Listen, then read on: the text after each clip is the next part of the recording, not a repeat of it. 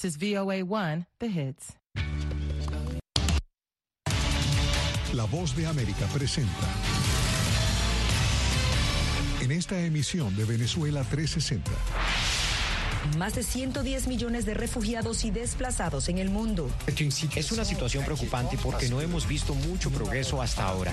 Y en la que cada persona tiene una historia que contar. Yo salí de Venezuela por causas políticas eh, y terminé en una situación donde eh, no tenía un lugar fijo. Mucha xenofobia al principio, bastante hasta que nos conocieran.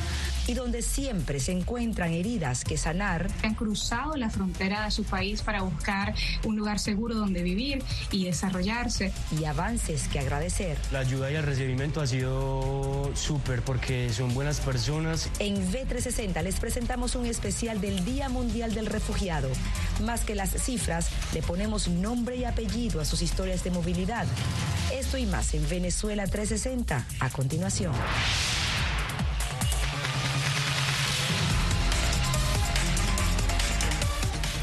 Hola, ¿qué tal? Bienvenidos a Venezuela 360. Soy Natalia Salas Guaitero, les acompaño desde Washington.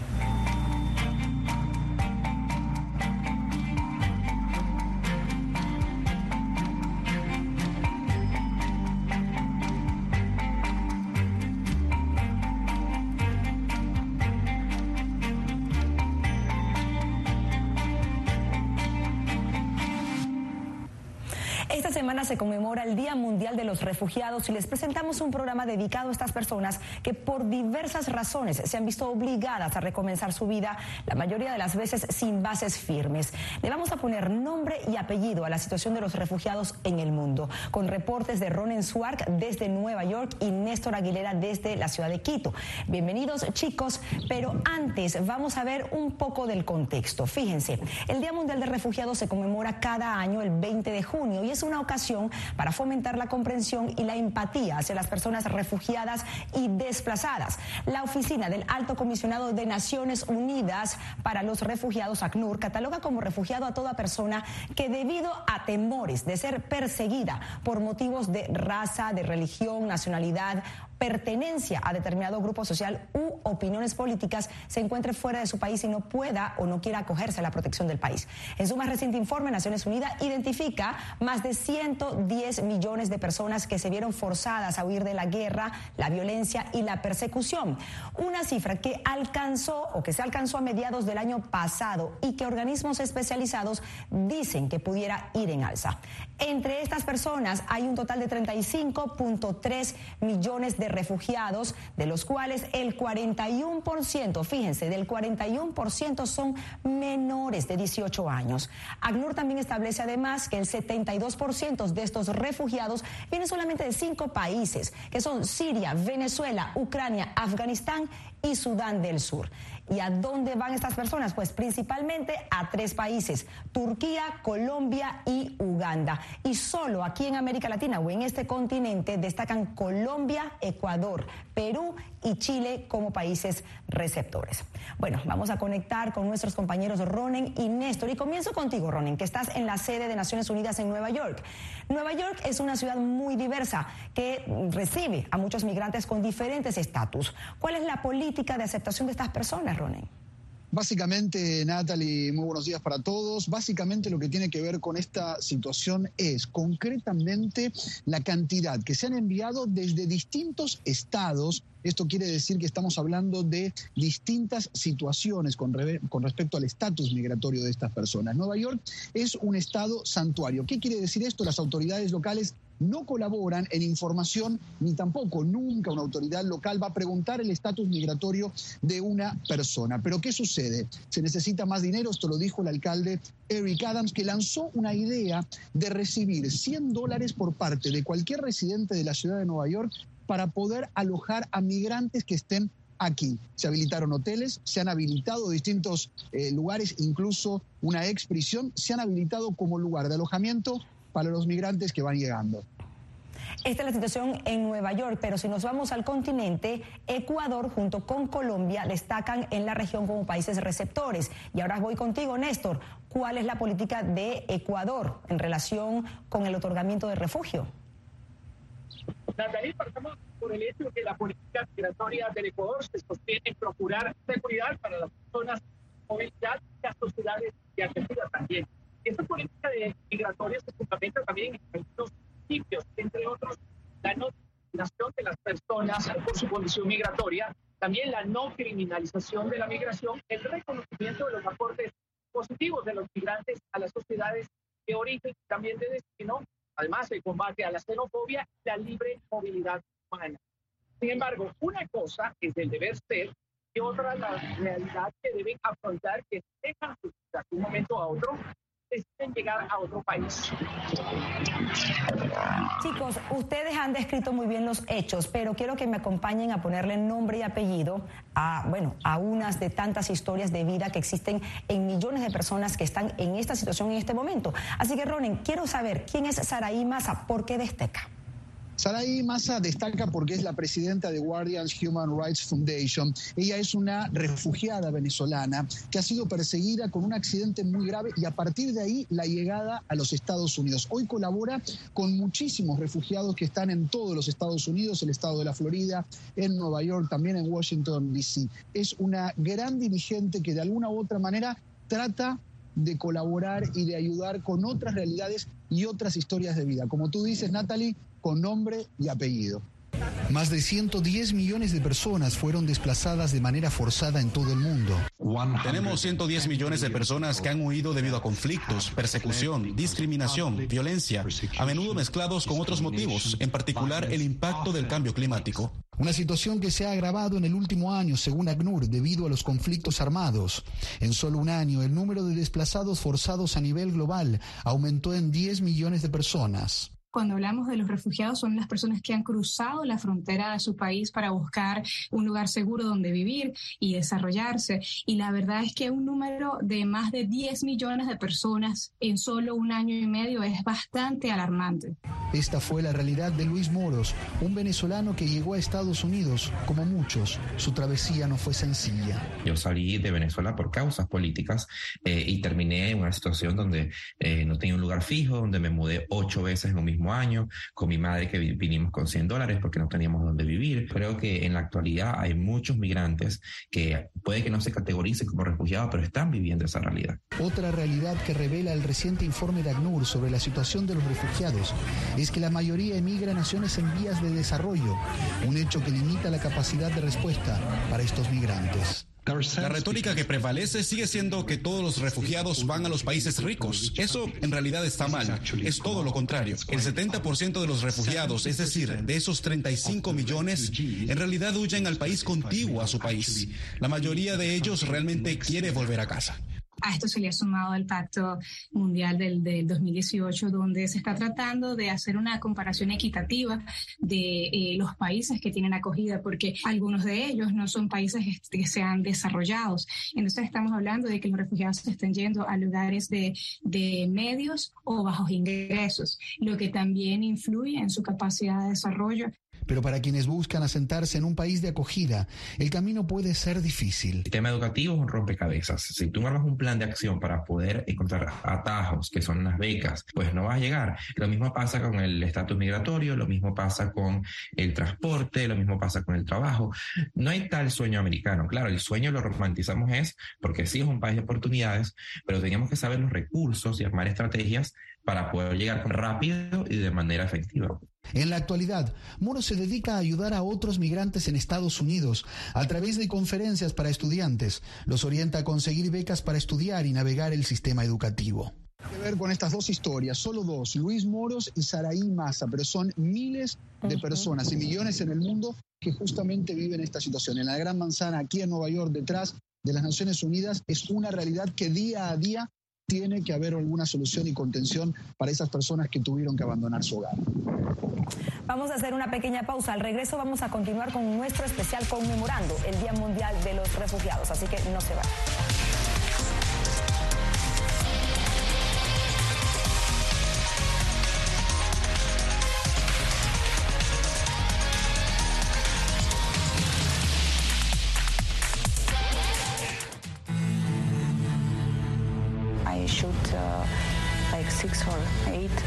Films, like executive producer, like producer. And uh, I work with uh, Netflix, with Bollywood, with Hollywood. and now I don't have anything. Ucranianos en las Américas. Renacer en Panamá. Una producción especial de La Voz de América. Disponible en todas nuestras plataformas. Somos unos animales raros porque tenemos esta ciudadanía americana. Llegamos a Estados Unidos y nos damos cuenta que somos diferentes. Sí, tenemos un pasaporte americano, pero nuestra idiosincrasia no lo es. Si queremos hacer un mejor Puerto Rico, que es lo que buscamos nosotros, tenemos que ganarnos el respeto y la confianza de todos los sectores del país.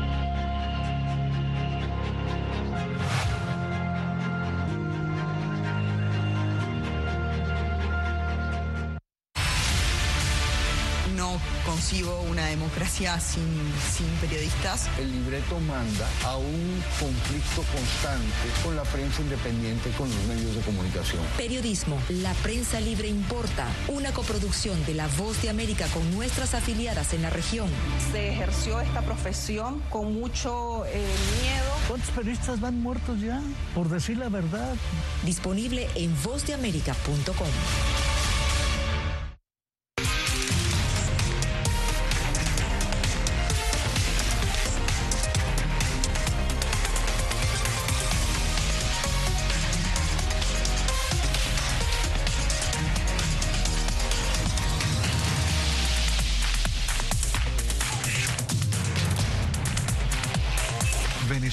360, cada semana por La Voz de América.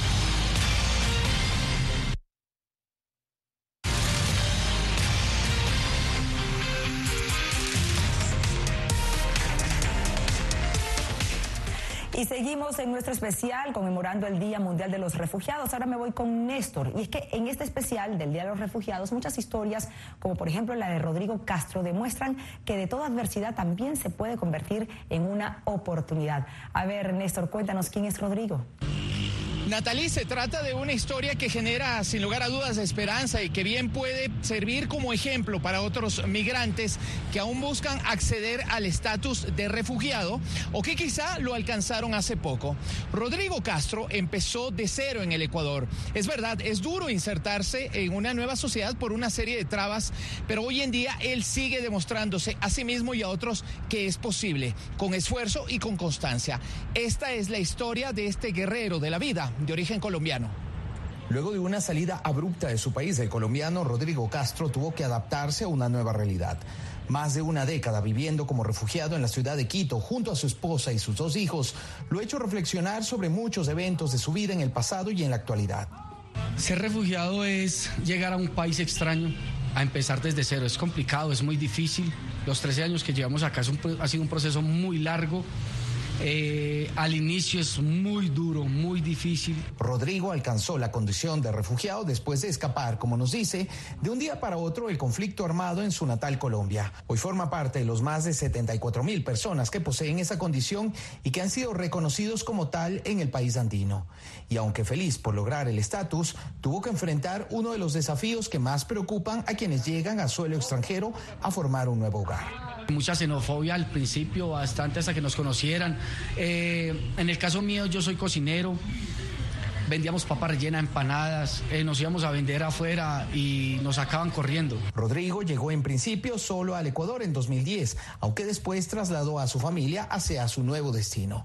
Poco antes el país sudamericano registró el número más alto de refugiados en su historia en un solo año, 20.848 en el 2009, según datos de la Cancillería.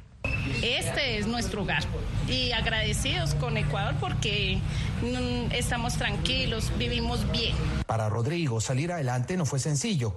En Quito trabajó en diversas actividades. Luego de que en su país se desempeñara como administrador de una finca en el departamento del Tolima, finalmente terminó dedicándose a la producción de alimentos.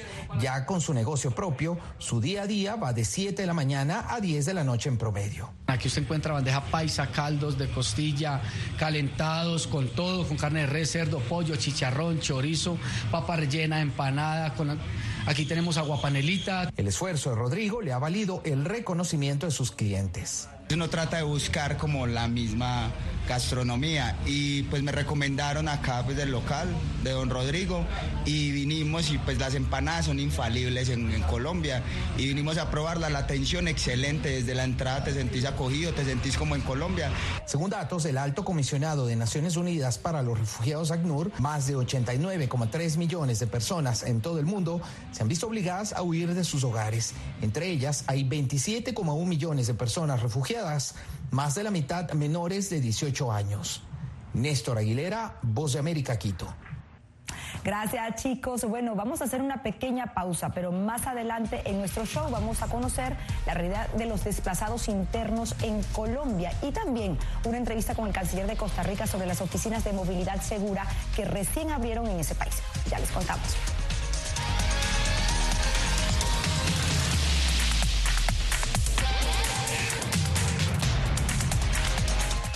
Fui detenido con acusaciones de traición a la patria y luego fui sentenciado y condenado a 13 años de prisión. Es una sensación totalmente inhumana, es una sensación como de estar muerto en vida realmente.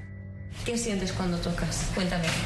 Pues me siento eh, contento, siento que puedo expresar mis emociones.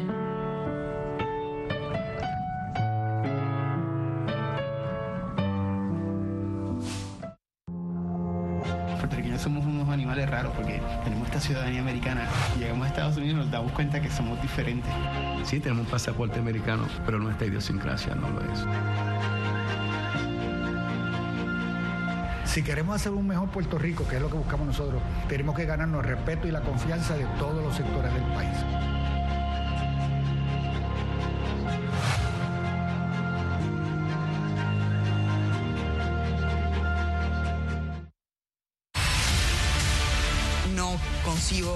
Democracia sin, sin periodistas. El libreto manda a un conflicto constante con la prensa independiente y con los medios de comunicación. Periodismo, la prensa libre importa, una coproducción de La Voz de América con nuestras afiliadas en la región. Se ejerció esta profesión con mucho eh, miedo. ¿Cuántos periodistas van muertos ya? Por decir la verdad. Disponible en vozdeamerica.com. desde la capital de Estados Unidos y donde se producen las noticias que más te impactan. Ciudadanos latinoamericanos que residen La voz de América te conecta con El Mundo al Día. Los hechos más allá de la noticia, para que tomes decisiones bien informadas, en el lenguaje que quieras, donde quieras y como lo prefieras. Conéctate con El Mundo al Día.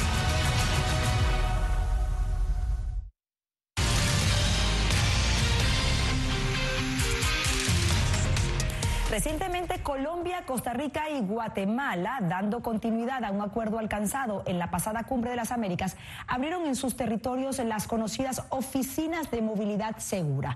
¿De qué se trata? Bueno, es una iniciativa para hacerle frente a los miles de migrantes en la región. Y Belén Mora conversó con el canciller de Costa Rica sobre este tema y tiene detalles que todo solicitante debe saber. Vamos a verlos. ¿Cómo surgió la decisión de habilitar esta, esta oficina en Costa Rica?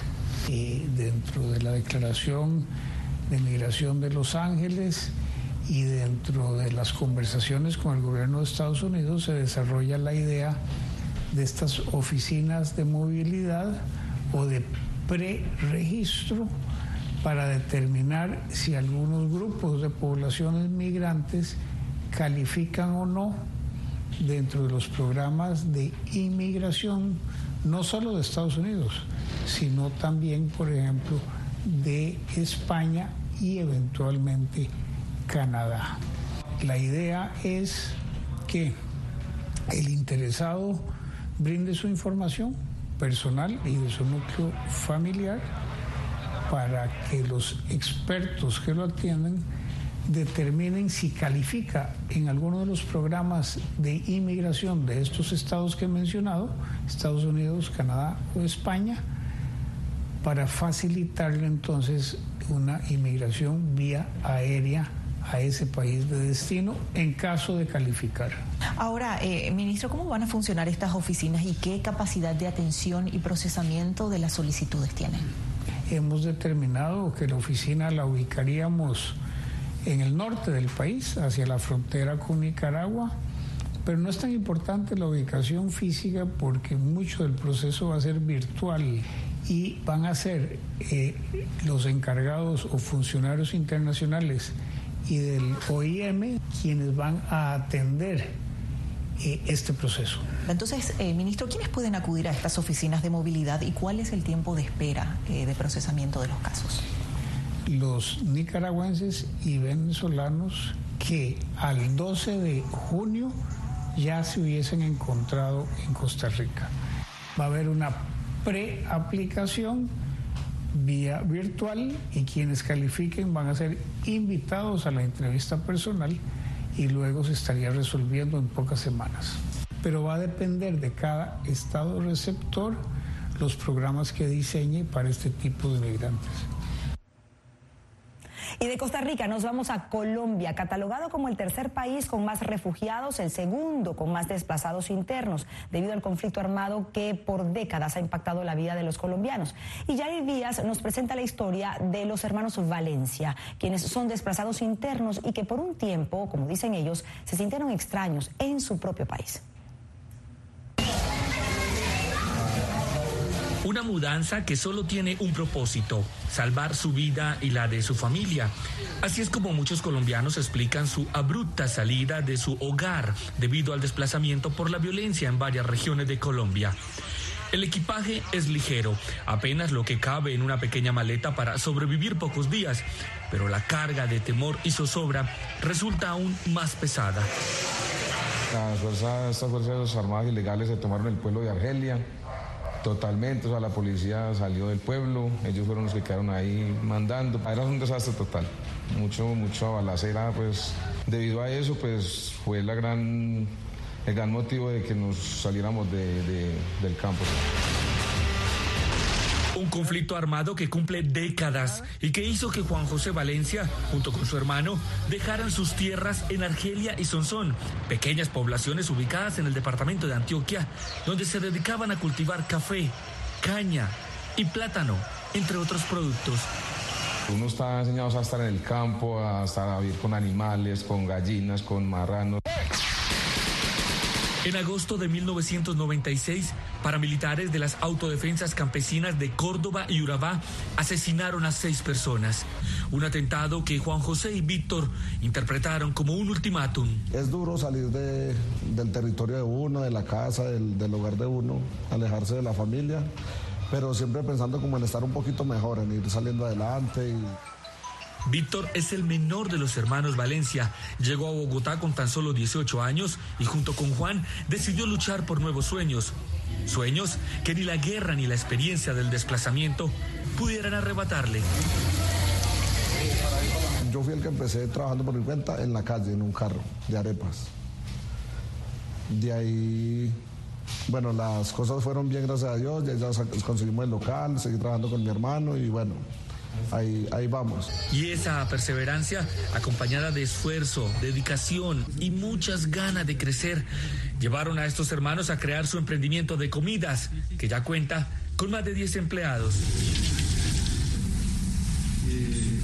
Un negocio que no solo ha sido fuente de sustento para los Valencia, sino que también se ha convertido en el refugio de coterráneos con experiencias similares al abrir su local, se enrumbaron en la labor social de ayudar a desplazados como Diego y Adrián, dos jóvenes que también huyeron de la violencia. Eh, ellos me recibieron, me dieron vivienda, me dieron trabajo, tengo un buen sueldo. La ayuda y el recibimiento ha sido súper porque son buenas personas y pues me han ayudado a salir adelante. Según el informe del Alto Comisionado de las Naciones Unidas para los Refugiados, ACNUR, el año pasado, Colombia fue el segundo país en el mundo con mayor número de desplazados internos, solo superado por Siria. En 2022 se registraron nuevos desplazamientos internos en Colombia que afectaron más o menos a 214.700 personas. Hoy, los hermanos Valencia son ejemplo de superación y ayuda social. Cuentan con tres locales comerciales y aseguran que la guerra nunca podrá ser más grande que el anhelo. Jair Díaz, Voz de América, Bogotá, Colombia.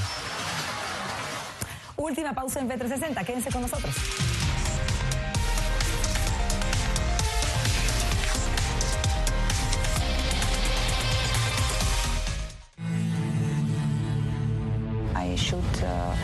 Like six or eight feature films, like executive producer, like producer. And uh, I work with uh, Netflix, with Bollywood, with Hollywood. And now I don't have anything. Ucranianos en las Américas. Renacer en Panamá. Una producción especial de La Voz de América. Disponible en todas nuestras plataformas puertorriqueños somos unos animales raros porque tenemos esta ciudadanía americana. Llegamos a Estados Unidos y nos damos cuenta que somos diferentes. Sí, tenemos un pasaporte americano, pero nuestra idiosincrasia no lo es. Si queremos hacer un mejor Puerto Rico, que es lo que buscamos nosotros, tenemos que ganarnos el respeto y la confianza de todos los sectores del país.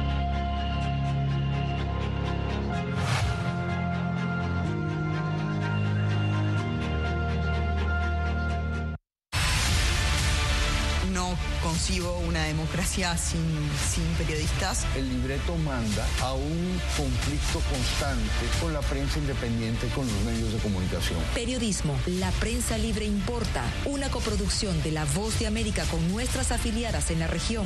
Se ejerció esta profesión con mucho eh, miedo. ¿Cuántos periodistas van muertos ya? Por decir la verdad. Disponible en vozdeamerica.com.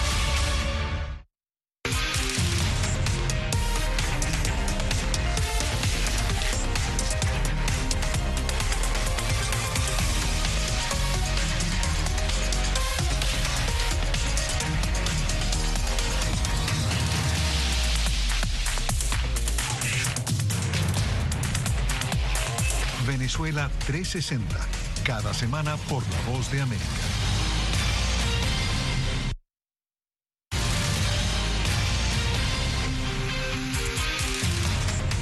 Y en nuestro recorrido por varias historias de refugiados nos topamos con la ucraniana Olena Heinz, quien llegó a Estados Unidos desde Kiev con tres niños pequeños. Su familia tenía una tradición lindísima de plantar un árbol en Ucrania todos los años y es algo que continuaron aquí en Estados Unidos. Y Caro Valladares tiene los detalles.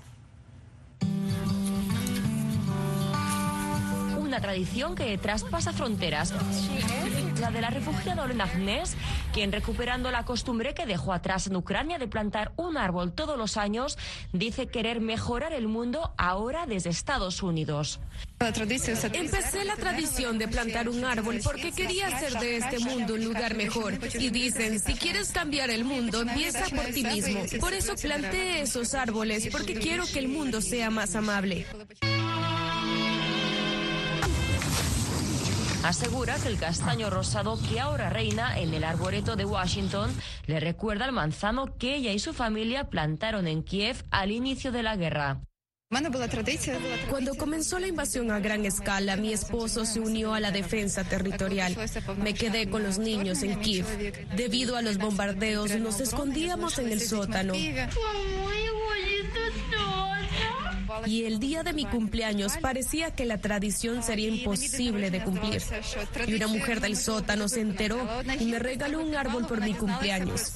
Y mi esposo fue liberado del ejército por tres horas para que pudiéramos plantar este árbol.